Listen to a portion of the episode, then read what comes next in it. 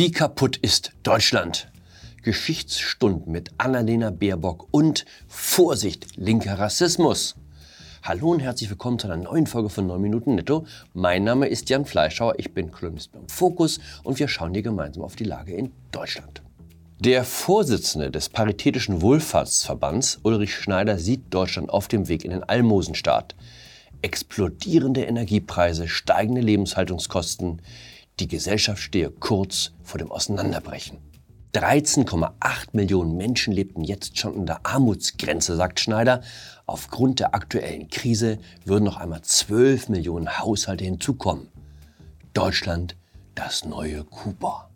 Ich will gar nicht widersprechen. Nur eine Frage. Wo ist denn das ganze Geld hin? Die Steuereinnahmen beliefen sich 2022 auf insgesamt 880 Milliarden Euro, Rekordwert.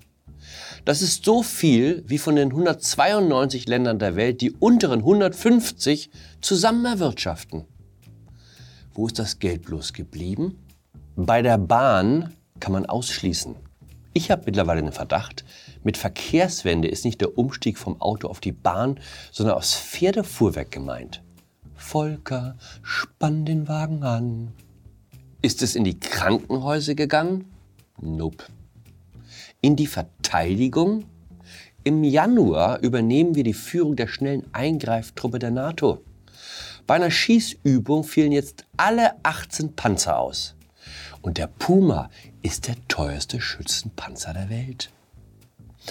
Wo ist das Geld bloß hin? Ein Rätsel weil selbstredend kein Politiker davon abhält, mehr Macht und Einfluss und damit noch mehr von unserem Geld zu verlangen. Weil gerade in diesen schwierigen Zeiten komme es auf den Staat an und da dürfe der Staat nicht unterfinanziert sein. Ich hätte einen Deal anzubieten. Wir stellen unsere Steuerzahlung einfach ein. Und zwar so lange, bis uns jemand sagen kann, warum Deutschland in einem Zustand ist, der eher an ein Drittweltland als an eine Industrienation erinnert. Obwohl keine Regierung jemals so viel Geld zur Verfügung hatte wie die Ampel jetzt. Vielleicht kriegen wir ja dann eine Antwort. Großreine machen im Auswärtigen Amt Bundesaußenministerin Annalena Baerbock hat im Zuge der Traditionspflege beschlossen, dass das Bismarckzimmer nicht mehr Bismarckzimmer heißen darf. Es heißt jetzt Saal der deutschen Einheit. Otto von Bismarck, wird jetzt der ein oder andere sagen, war das nicht der Erfinder des deutschen Sozialstaats? Der Mann, der Krankenversicherung, Unfallversicherung und Rentenversicherung begründete und damit erstmals in Deutschland den Gedanken verankerte, den Staat als soziale Einrichtung anzusehen, wie er selbst sagte? Ja, genau, das ist der. Fairerweise muss man sagen, Frau Baerbock ist geschichtlich nicht ganz sattelfest. Woher auch? Sie hat Politikwissenschaft studiert und, wir erinnern uns, Public International Law. Diese Woche war sie in Nigeria, um die ersten 20 Benin-Bronzen zurückzugeben, die britische Händler Ende des 19. Jahrhunderts im Königreich Benin erbeuteten, dem heutigen Nigeria. Eine Reihe dieser kostbaren Statuen finden sich in deutschen Museen. Nicht alle sind über die Rückgabe glücklich. Dezidiert unglücklich sind diese Aktivisten aus New York, Nachfahren von Sklaven, die von schwarzen Sklavenhändlern in Nigeria in die Knechtschaft verkauft wurden.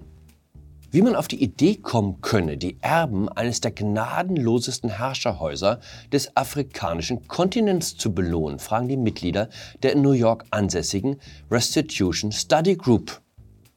Das Königreich Benin würde durch die Rückführung dieser Relikte ungerechtfertigt bereichert. Nigeria und das Königreich Benin haben sich nie für die Versklavung unserer Vorfahren entschuldigt, heißt es in einem Brief an das Auswärtige Amt. Den Brief hat Annalena Baerbock nie gesehen. Das ist ein Tweet, den unsere Außenministerin anlässlich ihres Besuches absetzte. Wir bringen 20 Benin-Bronzen zurück in ihre Heimat Nigeria. Wir zeigen, dass wir es ernst meinen mit der Aufarbeitung unserer Kolonialgeschichte. Leider hat jemand auch vergessen, ihr zu sagen, dass die Deutschen in Namibia waren und nicht in Nigeria. Aber bei Leuten, die bei Afrika vom schwarzen Kontinent sprechen, kann das mal passieren. Otto von Bismarck war übrigens ein entschiedener Gegner der deutschen Kolonialpolitik. Vielleicht kann man ihm zu Ehren ja ein Zimmer im Auswärtigen Amt benennen. Es ist ja gerade eines frei geworden. Kennen Sie Kurt Krömer? Ich war bei ihm zu Gast in seiner Sendung Shea Krömer im RBB. Shea Krömer ist mehr so eine Kampfzone. Das Studio gleicht einer Verhörzelle. Der Gastgeber lässt keine Gelegenheit aus, seinen Gast zu beleidigen und anzurempeln. Naja, theoretisch. Fokushure. So. Oder Kolumnenknecht. Ja, wo, aber was ist denn, worum, wo denn, warum denn Knecht? Sie knechten sich ja ab. Weil ich da sitze mit schwieligen Händen und äh, überlege, was ich jetzt. Aber Sie haben schon so eine, so eine Maske, wa? wo dann immer so ein bisschen austauschbar. Wer ihm politisch nahe steht, kann mit pfleglicher Behandlung rechnen. Die härteste Frage, der sich Kevin Kühner zum Beispiel stellen musste, war, ob seine Wohnungssuche in Berlin wirklich so kompliziert verlaufen war, wie er das dargestellt habe. Womit das Problem dieser Sendung aus meiner Sicht benannt ist. Wattebäuschen in die eine Richtung, Schimpfkanonaden in die andere. Vor ein paar Tagen hat Krömer das Ende der Sendereihe bekannt gegeben. Sein Bedarf an Arschlöchern sei vorerst gedeckt, sagte er zur Begründung. Sein letzter Gast war der deutsch-afghanische Comedian Faisal Kavusi. Thema der Sendung Kavusi hat im März einen schlechten Witz gemacht, als er einer YouTuberin, die sich empört fragte, wie man über K.O.-Tropfen spotten könne, hinterherrief, in ihrem Fall würde er die Tropfenmenge noch erhöhen. Nicht schön, auch nicht besonders spaßig, aber im Gegensatz zu dem, was ansonsten als Gangster-Rap oder Ghetto-Kultur durchgeht, kein wirklicher Aufreger. Erst recht nicht bei einer Sendung, sollte man meinen, die schon Bushido und Sido zu Gast hatte, Komponist des Arschficker-Songs. Aber wir sind ja bei Shea Krömer, also wird 23 Minuten lang auf dem Witz herumgeritten. Weshalb ist Sido okay und Kavusi nicht? Weil Kavusi ein frecher Afghane ist, der keine Rücksicht darauf nimmt, ob jemand Minderheit ist oder nicht. Das hier ist das Plakat, mit dem er für seine aktuelle Show wirbt. Oh Gott, er macht sich ja über Black Lives Matter lustig. Dir wird häufig vorgeworfen, dass deine Witze meist nur aus Klischees und Stereotypen, vor allem über Minderheiten bestehen. Warum trittst du immer nach unten?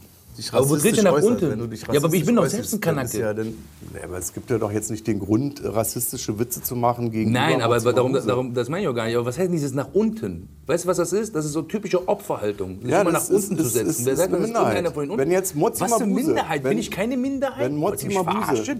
Solange das Feindbild stimmt, ist auch unter Linken alles erlaubt. Dann darf man ihm gegenüber sogar vorhalten, er habe wohl einen Gendefekt, weil er Witze reißt, die man geschmacklos findet. Nur Scherze über K.O.-Tropfen, die gehen auf keinen Fall. Dabei bleibt es. Wie unsere Begegnung ausgegangen ist, ich würde sagen, unentschieden. Krömer würdigte mich keines Blickes mehr, als wir fertig waren, und rannte aus dem Studio.